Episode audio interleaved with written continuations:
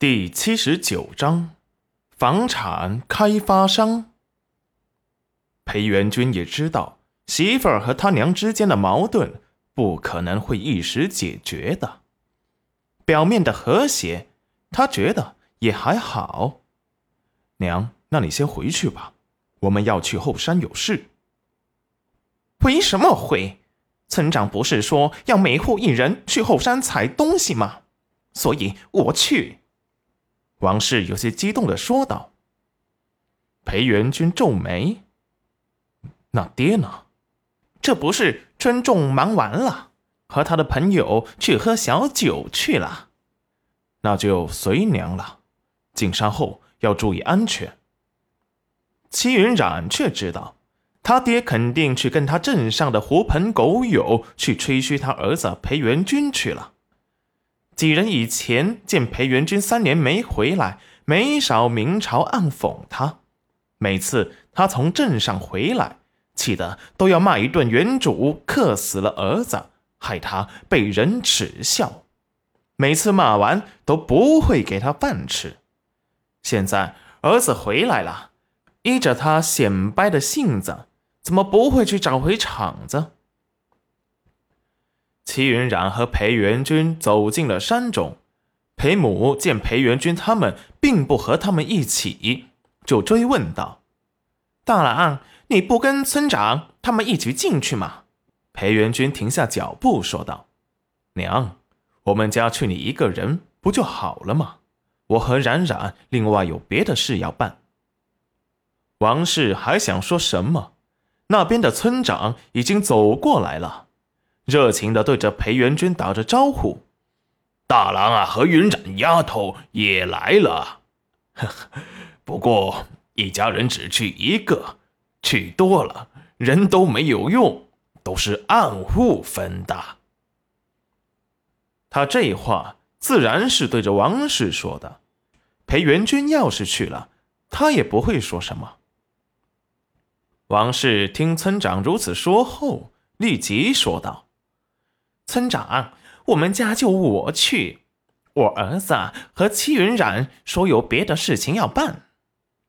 哦，原来是这样啊！啊，那是我误会了，大郎可不要介意啊。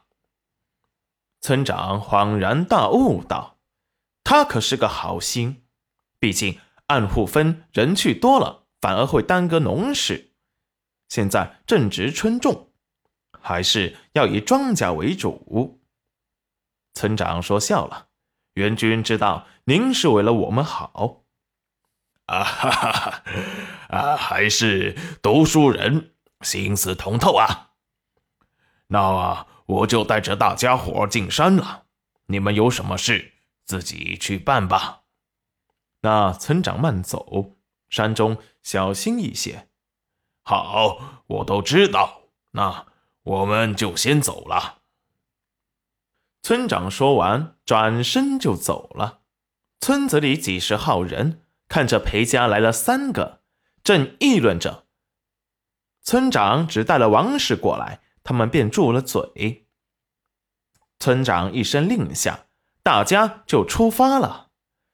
只是看向戚云染他们，发现他们并没有进入深山。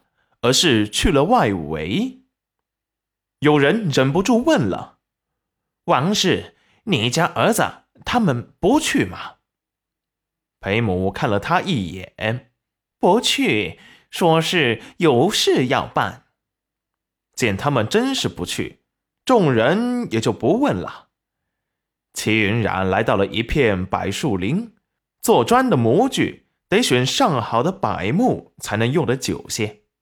他画的图纸可是两层楼高的小楼，全是由砖块搭建的，按照现代的小别墅改建的，加入了古代房屋的特色，看起来古色古香，还带着现代的新潮感。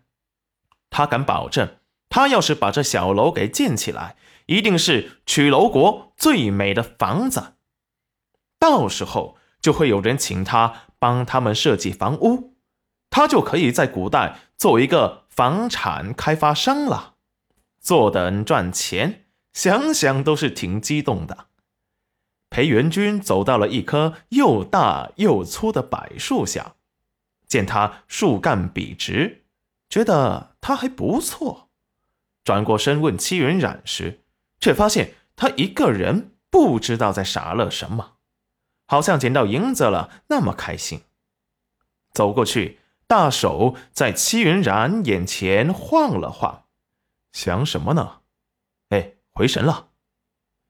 戚云然思绪被打断，不悦的看向裴元君：“哎，你干什么？